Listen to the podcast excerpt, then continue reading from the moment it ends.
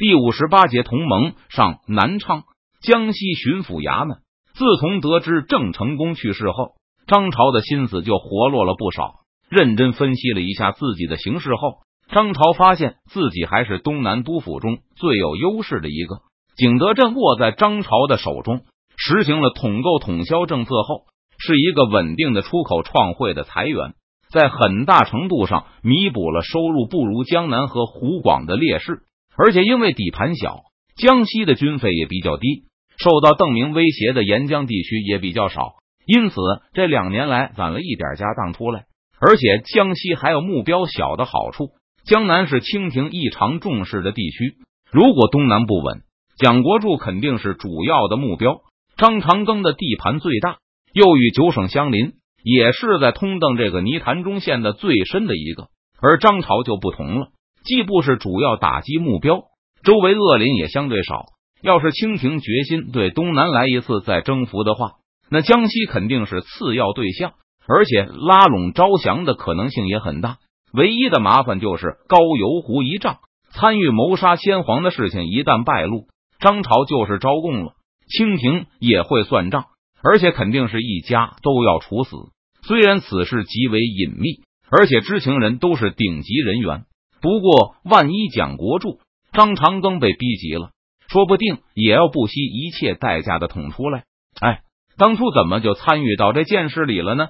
现在张朝一想起此事就后悔不迭，他不禁想到，就算自己当初装聋作哑，说不定邓明也能把顺治弄死。高邮湖事变发动前，张朝唯恐邓明不能成功，也不敢留气力。可结果邓明那么轻松的取胜，人都没有死几个，让江西巡抚产生了当初还不如旁观的念头来。张朝还记得邓明当面和董卫国提起过康熙这件事。东南督府私下密信来往，都认为朝中还隐藏着一只大老虎，而这个通邓的神秘人物，至少是辅政大臣之一。张朝和董卫国甚至认定了就是索尼，也只有这老家伙才有能力排除众议，定下这个年号。这个暗示让东南督府谁也不敢向朝廷出卖同伴，因为揭发邻居通邓，不但增加了高邮湖事件曝光的可能。密告还很可能落入邓明的那个同谋手中。董卫国曾经私下给张朝分析过，他怀疑高邮湖、索尼也有份，很可能就是索尼撺掇顺治亲征的，为的就是把东南督府逼入死角，不得不和看上去忠厚老实的邓明合作犯上，以致没有退路的。要是真如董卫国所料的话，即使张朝不参加，邓明胜算也是很大的。就算江西巡抚不交这个投名状。邓明多半也不会在江西常住，这就让张朝感到跟不上算了。而且郑成功怎么壮年就去世了呢？直到整个消息传来前，张朝还觉得自己的位置安如泰山。清廷在南方沿海的兵力都被郑成功死死盯住。去年浙江又遭大败，被川军拉回去了几十万人口。而李国英虽然竭力给自己涂脂抹粉，但督府们都看得出来，重庆那边也不乐观。在朝廷兵力捉襟见肘的时候，对东南也只能优容。自从进入康熙年以来，北京对江西的官吏任命是百依百顺。只要张昭还能把额定的赋税给北京运去，那北京就绝口不提让他挪挪位置的事。不过郑成功去世虽然是危险，也是机遇，那就是增加了和邓明讨价还价的筹码。张朝觉得失去郑成功声援的邓明。对东南督府的底气会变得差一些，张朝的位置变得更重要了。起码瓷器涨点价是水到渠成的事了。因此，那个成都发展银行的人到南昌来推销战争公债，对满怀自信和憧憬的张朝无异于当头一棒。失去郑成功的声援的邓明不但没有服软，反倒更加强硬了。正琢磨着上调瓷器价格的张朝，怎么能咽得下这口气？还不用说，来推销公债的只是个连公民都没有贱民，童秀才这种公民，张朝是不承认的。这个贱民甚至不是邓明委任的官员，就敢咆哮公堂，还口口声声威胁张朝说叫川西大兵来打你。气急败坏的张朝差点当场把这个不懂上下尊卑的狂徒打死。好在他为官多年，养气功夫已经十分了得了。最后只是下令把这个狂徒先关进大牢，他带来的五千万债券也都查没入关。老成谋国的张朝没敢当场下令给烧了，不是说诸葛一生为谨慎吗？成都发展银行的银行家被官兵拖走的时候，还暴跳如雷的向张朝翻来覆去的大喊：“叫川西大兵来打你！叫川西大兵来打你！”张昭不用说，被气得七窍生烟，手一个劲的哆嗦。当初他找邓明托妻献子的时候，邓明都没有对他这样大声嚷过。在恢复常态后。张昭嘱咐了左右一句：“这个银行家和他随从们住的牢房一定要打扫干净，一天三顿饭不可少。”过了两天，张朝又派人去打听了囚犯的动静。听说那个死贼囚每天不停的要水喝，喝完了就扯着脖子喊：“叫川西大兵来打你！”沉吟了一会儿后，张朝命令把这几个贼囚都从牢房里提出来，软禁到一间戒备森严的小院子里去。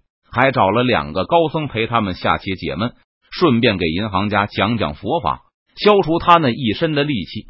差不多就在这个时候，又跑来一个什么徐州建设银行的人推销公债。这次张朝的策略就巧妙了不少，他把没收的债券拿出来给新来的人看，称南昌的银子都买了这个了。这招还不错，来人一见就气馁了，检查了一下数量，发现有五千万之多后。徐州建设银行的人还嘟哝着什么，一点余额都没给我留啊！心中奇怪的张朝就请这个徐州人吃饭，从他嘴里套出来不少情报，好像在他们代收公债的时候，四川银行的熊行长还给他们发了配额表，给下游各个府县都定了上限，让他们不要超过配额，否则要罚款。如此这般的送走了后来的几位银行家后。张朝紧锣密鼓的和其他东南督府联系，在私信中，张朝表示，他认为应该团结起来对付邓明。如果邓明要来硬的，那就给他也安排一场高邮湖，让他知道东南督府同盟可不是好惹的。蒋国柱在回信里大声叫好，说南京是武昌和南昌的坚强后盾，无论是北京还是成都，谁敢来挑衅东南同盟，就让谁铩羽而归。顺之就是他们的前车之鉴。当然，这话蒋国柱只敢在不留印章的信里说。张长庚也表示，武昌同样遇到川西来的大明战争国债推销员了。从越州开始，胡广对这种变本加厉的勒索就断然拒绝。他希望两江能够支援他一些粮草，并把剿邓总理衙门的余额先都拨给他，让他能够招募勇士。替东南同盟把邓明这个红眼强盗挡在武昌以西，湖广总督的话很动听。不过张朝对此将信将疑，而且看起来蒋国柱也不太相信资深的通邓专家张长庚能够舍己为人，用自己的老本去拼战无不胜的邓明。最后，两江犹犹豫豫的拨给了张长庚二十万两银子，打算看看成果再说。前天传来了好消息。张长庚宣称，他陈师越州和邓明进行了有理、有据、有节的谈判，在严阵以待的湖广官兵面前，不可一世的邓明也畏缩了。现在两军正在对峙中，张长庚要两江火速行文给剿邓总理衙门，同意周培公把今年的财政结余都拨给武昌，好让武昌能够集结更多的兵马去拦截邓明。信上写的每一个字都是张朝愿意相信的。他估计张长庚肯定会被邓明揍个半死，要是不服软的话，武昌也休想保住。不过邓明痛打完张长庚，肯定累坏了。好歹张长庚也是一方总督呢，这样张朝和邓明谈瓷器涨价的底气就更足了。至于那个公债，更是一点也不会买。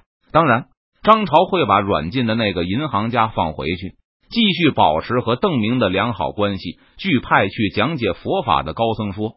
那个银行家的脾气非常暴躁，下棋的时候吃了僧人的马就眉开眼笑，可是他的车被吃了就掀棋盘，还指着高僧的鼻子大叫：“叫川西大兵来打你！”张昭出于谨慎，并没有无条件的相信湖广总督，也没有立刻轰走那个银行家。这两天武昌的使者每天能来两三波，翻来覆去就是要张朝赶快拨给协饷。最近一个来的使者声泪俱下。说再不给钱，湖广总督就不能维持招募来的二十万雄师了。经不住使者的苦苦哀求，张朝开始犹豫，是不是同意把脚蹬总理衙门里江西的那份钱先拨给湖广呢？突然有一个使者跌跌撞撞的闯进来，大人，大人，截住了，截住了！张昭在河南巡抚衙门部署了自己的眼线，这段时间来，他们一直按照张朝的吩咐，睁大眼睛盯着从湖广来的公函。这个使者把偷偷抄来的公函递上来的时候。还由衷的赞叹道：“巡抚大人真是神算啊！张总督果然没有按照惯常的路线送奏章，而是走河南送奏报。”张昭站起身，匆匆走下座位，迎上前去，从使者手里抢过了备忘录，看起来才看了两眼，就拍案大骂：“张长庚，老子就知道你人面兽心！”湖广总督的急奏里说：“邓明率十万大军再次东征入寇，奎东巨寇李来亨。”刘体纯也都跟着来了，甚至连一贯龟缩的王光兴、党守素、游弋于汉水流域的郝瑶琪、贺真也都出动了。就算本人没来，也都派出了大将，自值十余万川寇闯贼围攻越州数日，越州知府督促满城军民誓死抵抗，击毙闯贼多员大将，城下尸体枕藉。最后，邓明不得不撤围，转向武昌。而武昌在张长庚的领导下固若金汤，无机可乘的邓明、李来亨、刘体纯等人于四月六日顺流而下，向江西去了。张长庚报告朝廷，他已经警告了江西，现在水路不通，所以转从河南送这份急报。这厮什么时候警告老子了？张朝忙掰着指头算时间，四月六日，快去九江报警，让董部正式小心。邓明马上就要到他那儿了。